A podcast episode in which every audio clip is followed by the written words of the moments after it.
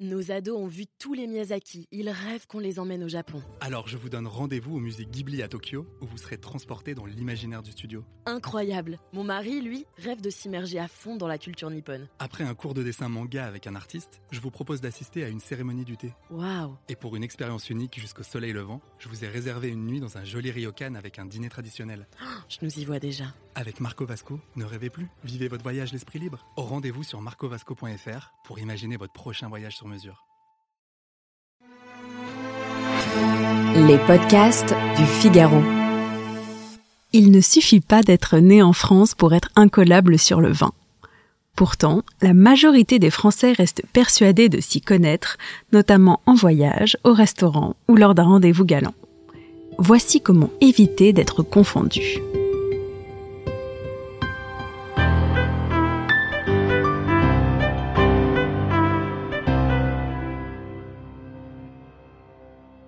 Avoir le coude léger ne dispense hélas pas de se vernir la culture.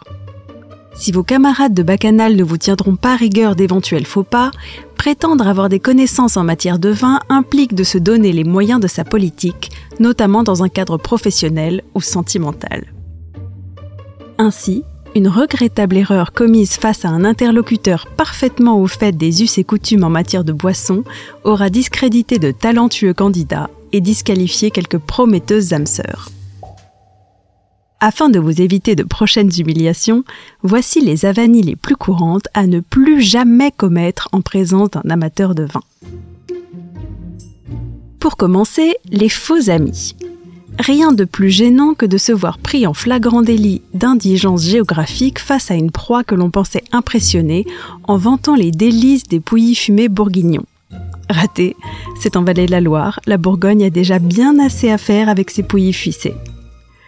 Dans la même veine, il faudra éviter de confondre Rully et Reuilly, deux appellations respectivement situées en Saône-et-Loire et en Centre-Val de Loire, et autre erreur courante, se vanter d'avoir bu un château Pétrus alors que l'on ne doit pas lui accoler le terme de château, ou encore commander une bouteille de Tavel afin de boire à la santé de ses origines provençales, puisque ce royaume des rosés de garde reste attaché à la vallée du Rhône, que vous le vouliez ou non.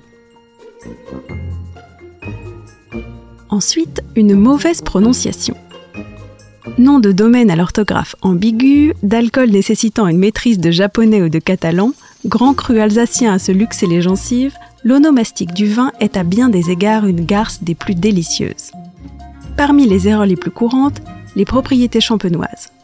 Combien de fois avons-nous entendu de Tétinger prononcer Teitinger au lieu de Tétinger, Codestournel ou Collabori sans marquer le S, prononcer le X et le R de Jerez au lieu de la prononciation à l'espagnol, etc.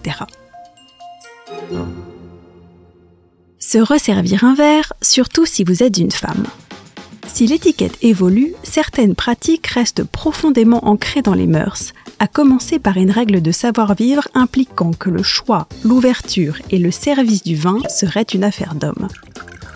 Certes, les mentalités évoluent, mais il est encore mal vu pour une femme d'avoir l'outrecuidance de se servir un second verre, ainsi que de demander à ce qu'on la resserve. Une frustration de taille, fort heureusement rattrapée par le versant de l'étiquette qui exige qu'un homme bien élevé ne laisse jamais le verre de madame à moitié vide. Dans la même veine, il est extrêmement mal vu de tendre son verre afin d'être resservi, vous n'êtes pas à la cantine. Enfin, pour finir, utilisez des termes techniques à mauvais escient. Science ô combien subjective, le commentaire de dégustation est un exercice extrêmement glissant pour qui ne maîtrise pas les bases. Dans le peloton de tête des erreurs les plus courantes, confondre la bouche et le nez en utilisant des termes liés au goût et non à l'odorat. Ainsi, sucrosité, astringence, texture ne sont pas perceptibles avant la première gorgée. En matière d'arôme, mieux vaudra utiliser des mots simples exprimant son véritable ressenti plutôt que de se perdre dans des termes techniques dont vous ne connaissez pas vraiment le sens. On oubliera donc les empyromatiques, oxydatifs, minérales, sous peine de passer pour un fanfaron et de vous faire inviter au prochain dîner de con.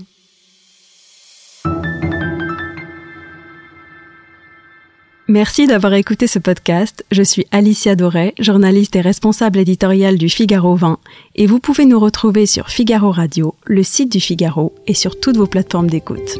À bientôt.